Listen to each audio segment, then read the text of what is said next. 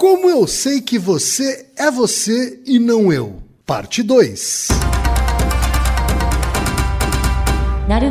Podcast. Bem-vindo ao Naruhodô, podcast para quem tem fome de aprender. Eu sou Ken Fujioka. Eu sou Taí de Souza. E hoje é dia de quê? Fúteis e úteis. Vamos para os recados da paróquia, Altaí. Bora. Número 1, um, vai no apoia.se e deixa sua contribuição. Já agradecemos. Número 2, vai no iTunes Store e deixa 5 estrelas e um comentário. Isso aí. E número 3, apresente o Naruhodo para uma amiga ou um amigo que não conhece o Naruhodo ou que nunca tem ouvido o podcast. Vamos aumentar o tamanho da podosfera. É isso aí. Antes da pauta, mais um recado. Naruhodô está abrindo espaço para os podcasts das Minas, porque representatividade é importante também na podosfera. O destaque de hoje vai para o podcast É Pau, é Pedra. Ouça o recado que a Débora Veiga Ruiz deixou para você, ouvinte do Naruhodô, e conheça o podcast É Pau, é Pedra.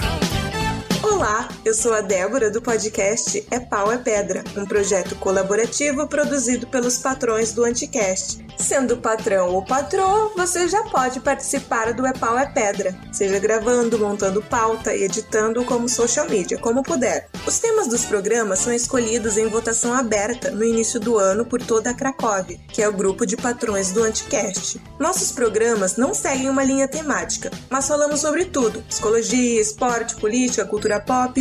E esses programas são revezados com temas espontâneos que vão sendo sugeridos durante o ano, os temas quentes. No mesmo feed do É Pau e Pedra, também temos vários spin-offs, como o Saque Feminista, que responde perguntas sobre feminismo, o Veg Responde, que responde perguntas sobre vegetarianismo e veganismo, tem também sobre RuPaul's Drag Race, que é o RuPaul's é Drag, e sobre o universo Harry Potter, que é o É Pau é Pedra Filosofal, tem também sobre política, o Feijoada Game Show e o Drops Políticos.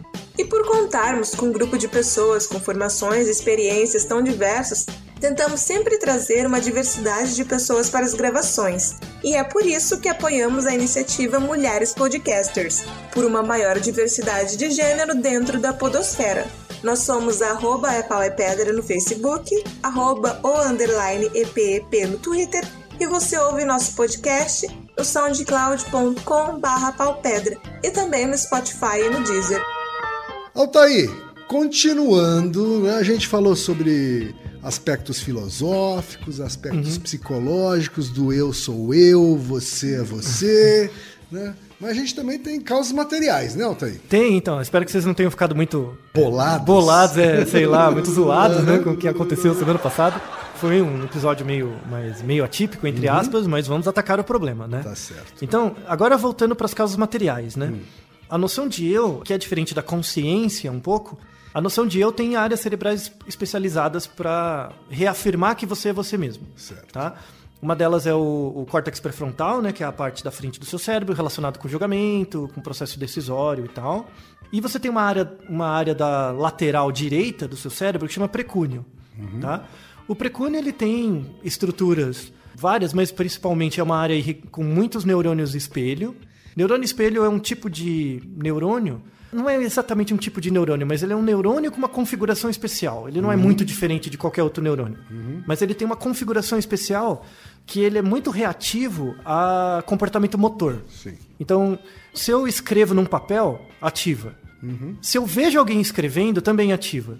Tá? Você descobriu que ativa exatamente a mesma região. assim, Isso. né? Os estudos de neurônio espelho, eles avançaram por muito tempo. As pessoas acham que eles são neurônios diferentes, mas eles não são. Eles são neurônios mesmo, comuns. Só que eles ficam em áreas específicas e eles têm funções específicas. Uma dessas funções do neurônio é essa noção de perceber o movimento do outro. Movimento f- falando fisicamente mesmo, tá? Isso já resolve um problema filosófico que a gente tinha antes. Porque isso mostra que a gente tem uma área, ou estruturas neurais específicas para executar nosso movimento e também verificar o movimento no outro. E tem diferença. Então, você pode achar que você não sabe o que você é e o que o outro é, mas seu cérebro sabe. Seu cérebro reconhece quando você faz uma tarefa e você vem do outro fazendo uma tarefa. Tanto é que tem uns problemas aí. É muito comum no YouTube, por exemplo, em videogame, né? Tem pessoas que seguem lives né, na Twitch, no, no YouTube, sei lá, de ver jogadores jogando. Sim. Tem pessoas que assistem pessoas jogando videogame que nunca jogaram o jogo, mas sabem tudo pelo jogo sob os olhos do outro. Sim. Né? Que é uma pessoa que, por fazer lives e tal, joga muito bem o jogo. Então a pessoa joga muito bem, enfim. Aquele indivíduo que nunca jogou, mas por neurônio espelho, né?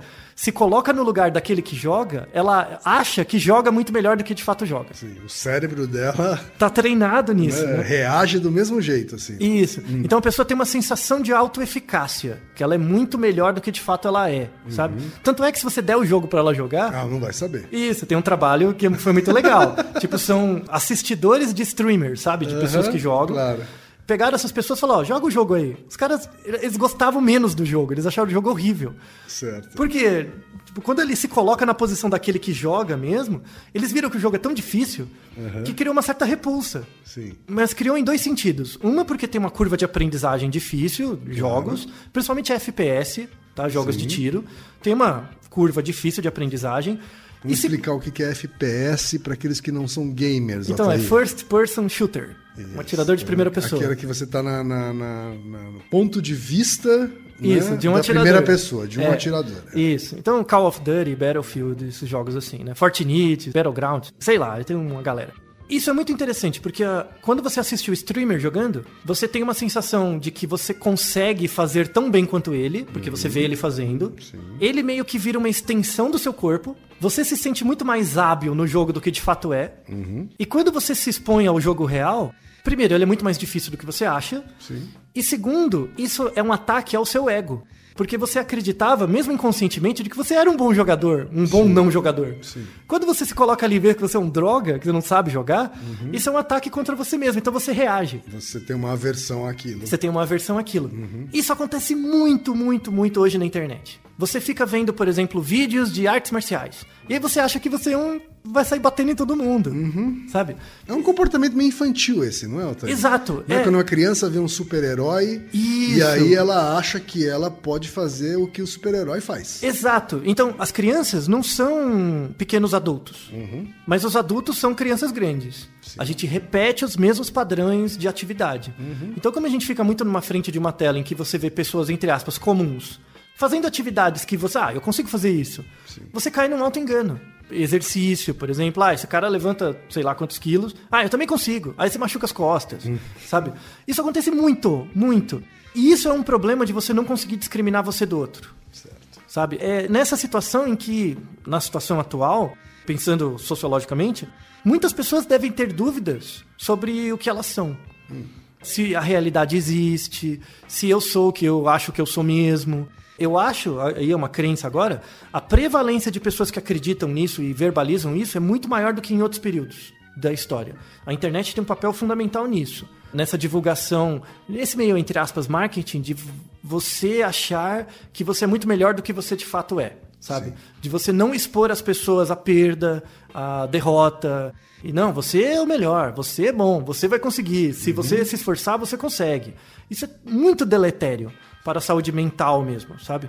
A pessoa perde a noção do limite do que ela consegue fazer ou não. Mas deve ser muito recompensador para o cérebro receber isso. Exato, né? exato. Porque o fenômeno da autoajuda, por exemplo, é alimentar o cérebro disso, desse Hum. Isso. tipo de sentimento. Isso. Né? Você, con- Se você tentar, você, tudo que você quer, você vai conseguir. Exato. Então, aí sai da questão mais material, né? Porque a gente tem um cérebro que. conse- Primeiro, a gente tem uma causa material que o cérebro em si, fisicamente, consegue discriminar eu do outro. Sim. Ele tem total potencial disso.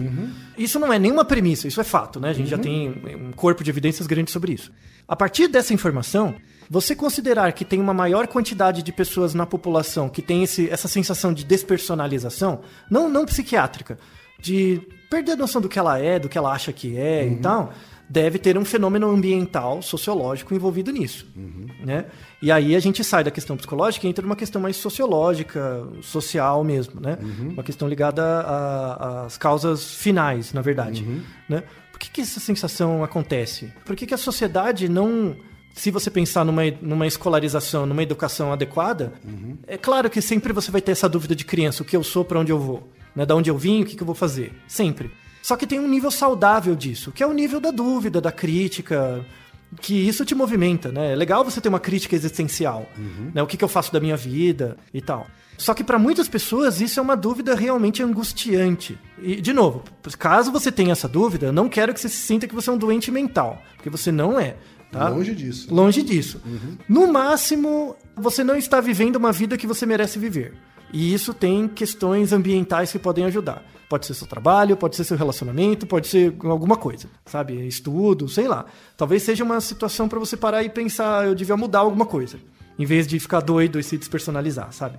As causas sociais, se você pensar em internet, mídias sociais e tal, você empoderou muitas pessoas, o que é muito bom.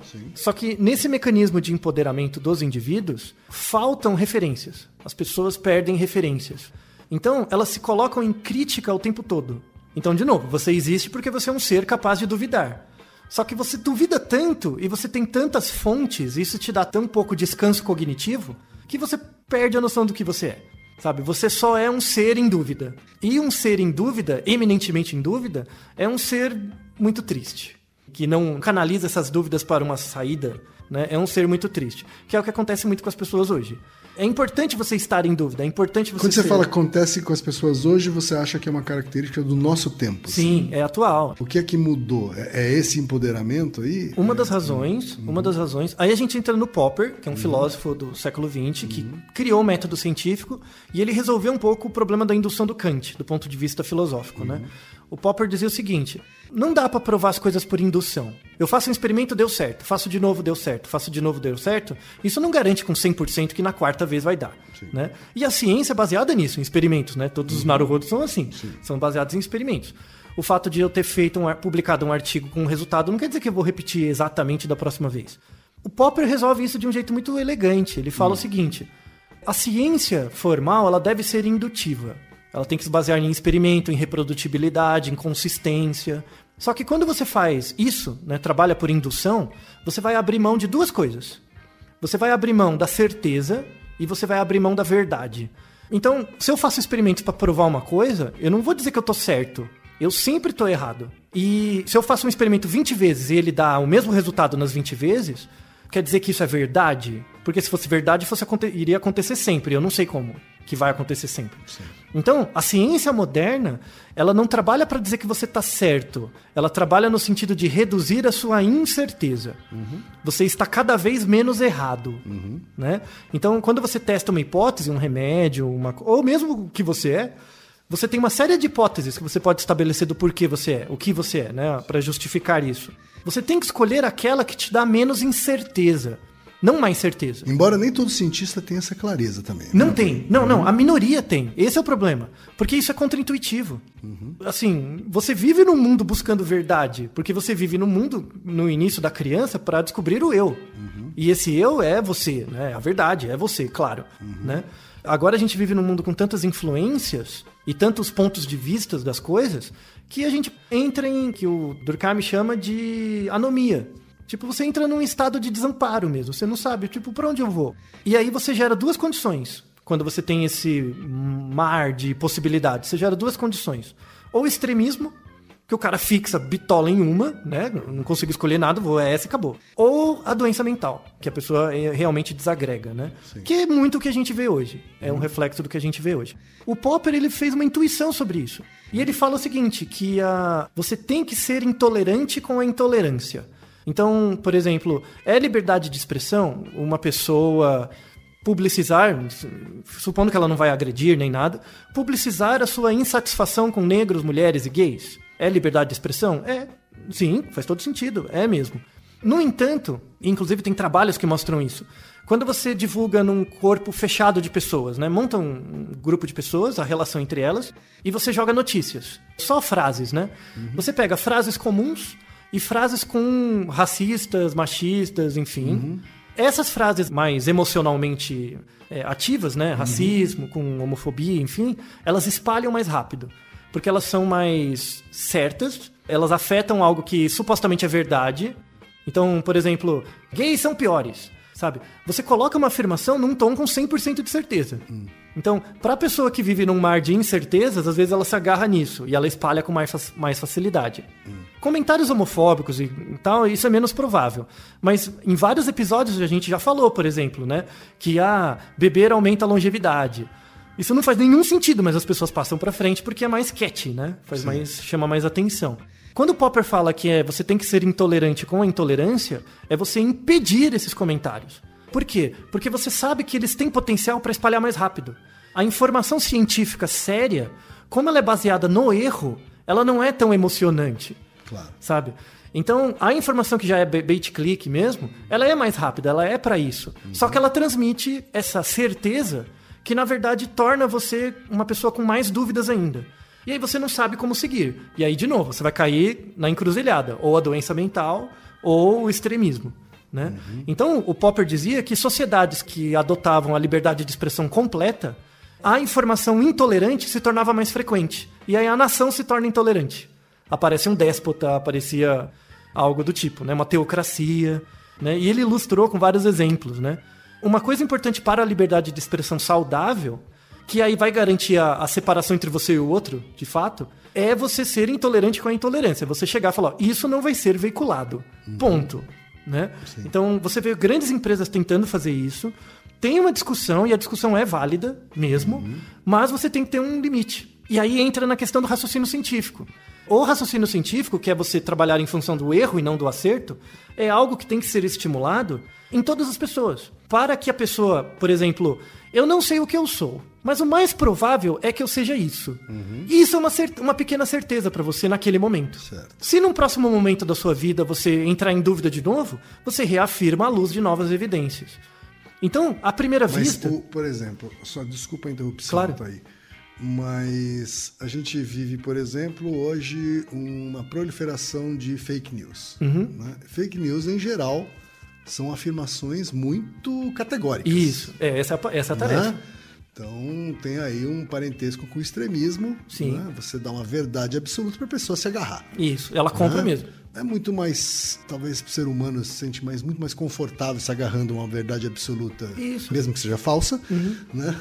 Do que uma incerteza, mesmo que seja verdadeira. Sim, só que aí tem um ponto de inflexão interessante. Hum. O pensamento científico ele é suscetível à aprendizagem. Você consegue Uhum. aprender ele desde criança. É, você ser um indivíduo desde a da infância que sabe testar hipóteses, isso é ensinável. Uhum. Isso não é, não é natural, não é trivial, mas é ensinável sem nenhum comprometimento para o indivíduo. Sim, Muito por isso contrário. tanto, por isso o esforço de se, por exemplo, incluir o método científico como algo trivial. Comum, trivial. né? Como algo isso. trivial, assim. Né? Mas Pra- aí, aí a gente entra em uns erros importantes que as Uhum. pessoas cometem. Por exemplo, ah, não, tem um artigo, é verdade. Né? Uhum. Não, a ciência não serve para verdade.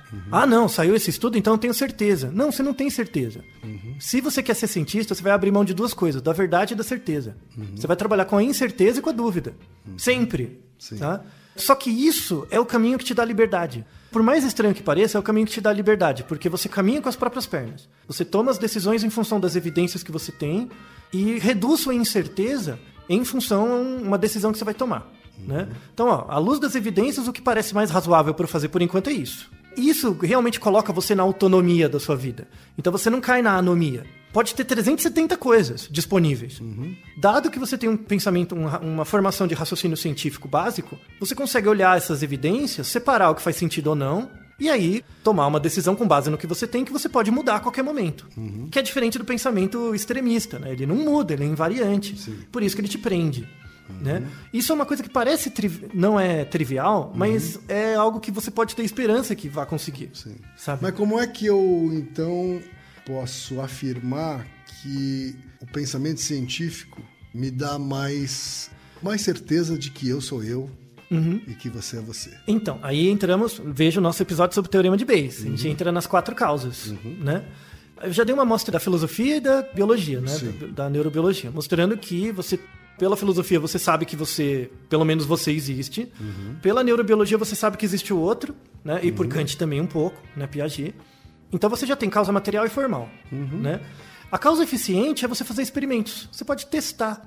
Será que tem coisas que eu sei que ninguém sabe? Se tem coisas que você sabe e ninguém sabe, você existe. E o outro é aquele que não sabe aquilo que você sabe. Entende? Então, isso já é uma prova experimental, que crianças pequenas fazem. Né? A criança pequena testa isso, só que você adulto esquece, né? A criança pequena guarda segredo. Por exemplo, se ela chega pra você e fala... Às vezes é uma coisa muito idiota, tá? Uma criança de 3 anos, ela chega pra você... Tio, descobri que as maçãs são vermelhas. Se você chegar pra alguém, imagina que ela fala só pra você assim, cochicha, né? E tem outras pessoas, você fala, ai que bonitinho, ele falou que as maçãs são vermelhas. Não faça isso, imbecil. Porque ela realmente tá testando o mundo, sabe? Ela testa o mundo mostrando aquela pessoa eu vou falar, depois ela vai perguntar para outras pessoas se as pessoas sabem. A partir do momento que você publiciza, a criança fica com a sensação de que o mundo não é confiável desgraçado, sabe? Não, não menospreze os, os segredos das crianças, seu imbecil. As pequenas descobertas. Isso, exato. E isso acontece na vida adulta também. Sabe? Então, o fato de você saber que tem coisas que só você sabe já é uma amostra de causa é, eficiente de que você é diferente do outro, né? E aí tem a questão das causas finais. Aí a gente segue para o fechamento. Causas finais é o seguinte. Então, tudo bem, você é o que você é e você é diferente do outro. Acho que a gente fez uma explanação boa sobre isso. Caso as pessoas tenham dúvidas, mandem mais e-mails, a gente pode explorar mais aspectos aqui, claro. Tá? Mas tem uma coisa interessante disso, que é o seguinte. Tudo bem, eu sou diferente do outro, o outro é uma realidade, tá, tal. Mas será que isso existe, por exemplo, na física? Então, você é o que você é, tudo bem. Mas será que você é o que você é de forma invariante?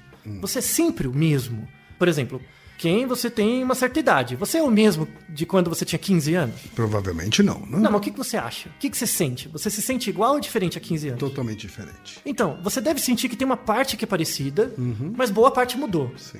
Não é? Tem um core de coisas que são parecidas, né? Boa parte das pessoas deve sentir isso, que tem um eu primário e tem uma outra coisa que fica mudando o tempo todo, né? Um eu situacional que vai mudando. Né? Mas é, agora, aos 47, eu sinto que até o core Tá- mudou, tá- mudou um isso. pouco. Então, isso tem influência da memória, né? Porque Uhum. tem muita coisa pra lembrar, então você nem sabe mais a sua origem, na verdade, né? E Isso é importante. Uhum. Então, isso tem tudo a ver com a teoria dos números. Lembre-se que a matemática foi uma parte da filosofia. As pessoas estruturavam a matemática como uma forma de entender a elas mesmas. tá? Descartes era um matemático. né? Descartes, Platão, Aristóteles, Pitágoras, todo esse povo aí, tá? Não tinha essa separação. Essa separação foi para formar operário, Sim. tá? A gente tem que juntar isso. Pense, isso vai ser sem papel, é difícil, mas eu vou tentar. Fiz um teste com quem, acho que vai dar certo. Ó, pense o seguinte: imagine uma reta, tá? Uma reta infinita, então não tem fim nem para um lado nem para o outro, que é a reta dos números, Sim. tá? Tem o zero de um lado. meio. Eles não se sabe se o zero é, o É, meio, porque não mas- sabe o mas infinito. Mas, o enfim, zero, é, vamos supor, Visualiza o zero no Visualiza meio. o zero no meio. Tem os números positivos de um lado, negativos do outro, Uhum. tá? Essa reta, que é uma cordinha, ela não tem dimensão. Então ela não tem um tamanho, sabe? Ela tem Uhum. uma largura enorme, infinita, mas ela não tem uma espessura, sabe? Ela é adimensional, Uhum. tá? Então imagina os números de um lado, os positivos e os negativos, tá? Os positivos são porque eles são à direita do zero, os negativos à esquerda. Isso é uma definição. Isso foi Claro. definido. Na verdade, a rigor não existe número negativo e positivo, né? Eles estão à direita ou à esquerda do Uma neutro. representação que a gente faz. É uma, né? é uma construção. Beleza. Agora imagina que eu vou fazer operações. Eu vou somar coisas, tá? Se eu, eu somo 2 mais 2, 2 positivo mais 2 positivo dá 4, fica tudo do lado positivo, né? 2 negativo com 2 negativo fica do outro lado, tá? Se eu somo uma coisa positiva com uma coisa negativa, dependendo do tamanho, eu posso mudar de lado. Então, por exemplo, se eu pego 2, então imagina que sai uma setinha do 0 até o 2, positivo, tá? E eu vou somar esse 2 com menos 3, tá? Então eu vou pegar uma outra setinha que vai do 0 ao menos 3 e subtrair um espaço do outro, Sim. tá? Então pense que são duas coisas. Essas coisas estão sendo combinadas para gerar uma terceira. Tudo bem? Então eu pego uma setinha que tem duas unidades, que vai para a direita, e somo com uma setinha com três unidades que vai para a esquerda. Sim. A resultante dessas duas é uma setinha que vai para a esquerda com uma unidade, que é menos um. Sim. Certo? Até aí acho que foi, né? A matemática até o século XVI era assim.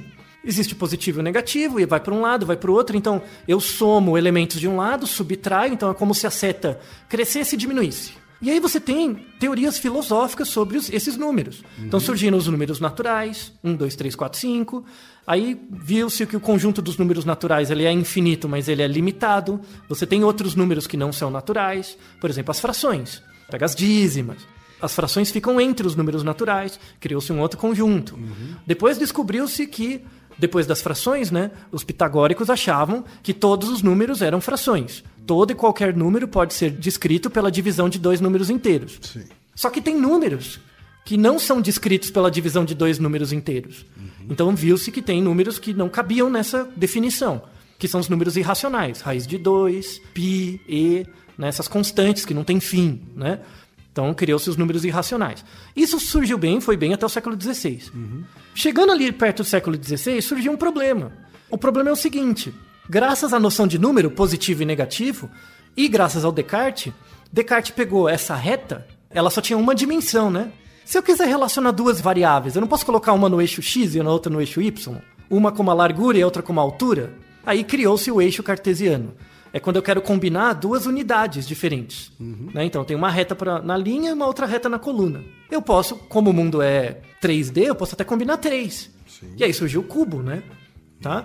Então, o cubo com três variáveis, eu posso relacionar. Isso estava indo muito bem. Descartes, sensacional. Só que aí apareceu um outro problema.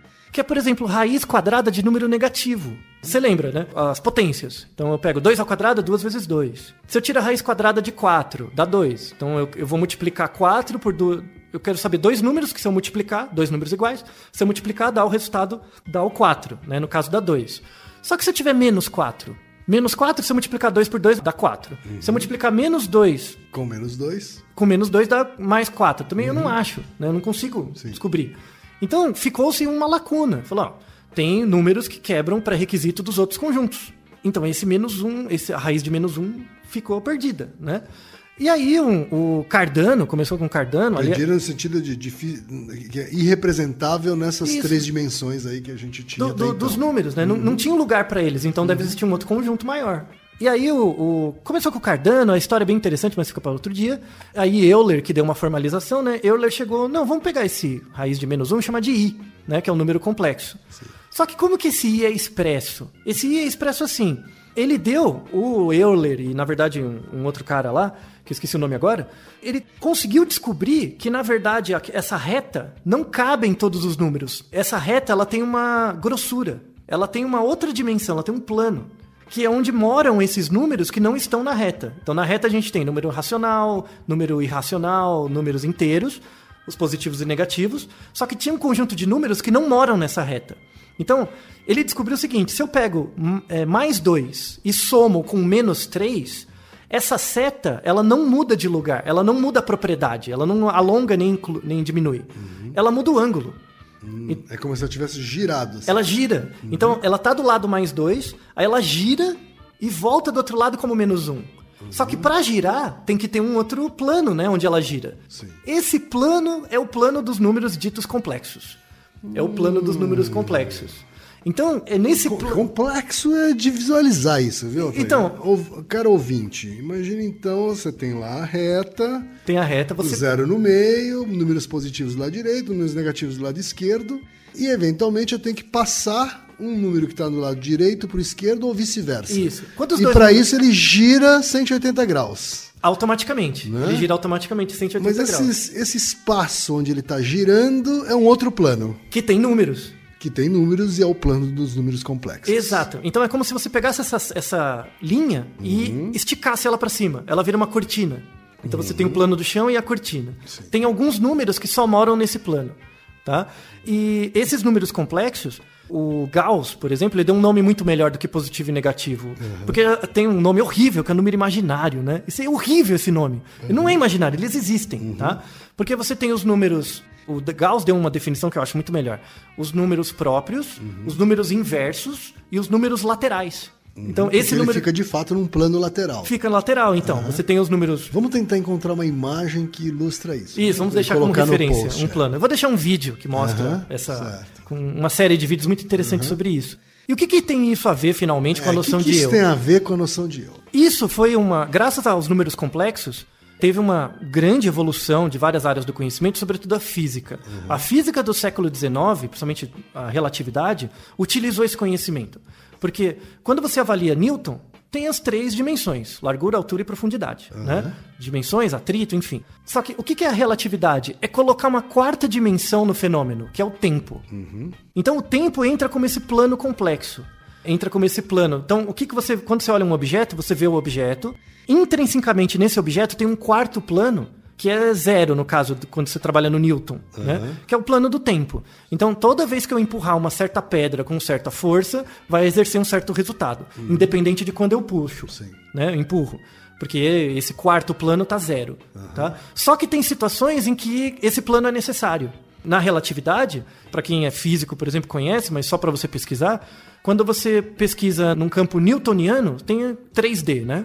Quando você pesquisa num campo relativístico, é 4D. E esse D é chamado campo de Minkowski, ou métrica de Minkowski. Tá? O Minkowski que mostrou que matematicamente dá para pegar essas coisas relativísticas e colocar num plano, que tem quatro dimensões e uma delas é o tempo. Certo. Isso volta à noção de realidade. Você é o que você é porque você está acontecendo nesse tempo. Então, quando você olha para você mesmo, você vê se como mais alto, mais gordo, mais branco, mais preto, sei lá. Né? Isso está nas três dimensões. Então, você faz exercício, se vê mais forte. Você faz dieta, se vê mais magro. Só nas três dimensões. Mas tem uma quarta dimensão, não tem nada de ela- espiritual, nem nada disso, que é o tempo, que é o momento em que você se vê assim. Então, você pode, por exemplo, se ver como alguém muito fit, só que você está infeliz. Porque al- algo nessa quarta dimensão do tempo está afetando. Situacional. Você pode se ver como alguém muito. Assim, você nem tá fazendo exercício, até meio gordinho cerveja, mas você tá se vendo feliz. Porque algo nessa quarta dimensão interfere na dinâmica 3D. Entendeu? Então você é o que você é porque você está em movimento. Inclusive na matemática mostra isso. Por isso que eu fiz questão de fazer essa explicação matemática para mostrar que é possível modelar matematicamente esses problemas. A realidade, ela existe porque ela é descrita matematicamente, sabe? E faz com que o seu eu seja diferente a cada momento. O seu eu não existe pontualmente. Ele não existe em cada ponto, mas ele existe no contínuo. É exatamente a definição de probabilidade. A probabilidade não existe num ponto, mas existe no final. Quando você soma toda a área né, de probabilidade. Você é o que você é porque você está em movimento. Você Aí fecho até com uma frase do Você Sartre. é, na verdade, a soma das probabilidades de ser você. Isso, a cada momento. A cada momento. Se você olhar individualmente, não é nada. Mas se você olhar ao final, gera uma área. Essa área é você. O Sartre fala muito disso. Ele fala que você é o que é em si mesmo. Né? Finalmente vai responder essa pergunta, agora finalmente fechando do nosso ouvinte, você só vai saber finalmente o que você é quando você morrer. Porque quando você morrer, você tem um limite. E aí você olha pra trás e vê toda a área do espaço 3D. O mais tempo acabou, né? o tempo acabou. Dimensão essa dimensão que é essa cortina, né, virou zero e aí fechou o seu espaço temporal e logo a sua área é definida. Isso para pessoas que não acreditam em reencarnação. né, Exato, rapaz? você não precisa acreditar em nada disso, nada. Prescinde de uma entidade transcendental. Isso é o mais importante, prescinde. Dá pra você fazer uma explicação completamente profunda, razoável, integrando várias áreas, que explica uma questão filosófica complexa, Começamos com filosofia, passamos por psicologia, biologia, física e matemática. física e agora matemática. Então, a, a solução é: quer saber o que você é? Estude tudo, sem Uhum. preconceito. Seja interessado pelo conhecimento, sabe? Pare É, de achar que a discussão filosófica é uma coisa de humanas, por Isso, exemplo. ou, Não, ou pai. só que uma área que, ah, eu só estudei essa área, só posso falar disso. Não, e- abra mais, converse com pessoas de outras áreas. Isso vai fazer você uma pessoa mais livre, porque você vai conseguir duvidar mais, ter mais incertezas, mas pelo menos ter muito menos incerteza daquilo que você quer para sua vida. Tá certo então, tá aí. E Naruhodô, ilustríssimo ouvinte. Você sabia que pode ajudar a manter o Naruhodô no ar? Ao contribuir, você pode ter acesso ao grupo fechado no Facebook e receber conteúdos exclusivos. Acesse apoia.se barra Podcast. E você já sabe, aqui no Naruhodô, quem faz a pauta é você. Você tem alguma pergunta pra gente ou quer comentar algum episódio? Escreva pra nós. podcast@naruhodô.com.br. Repetindo? podcast@naruhodô.com.br. E lembre-se, mande nome completo, idade, profissão e a cidade de onde você está falando. É isso aí. Naruhodô. Esse podcast é, é apresentado por b9.com.br.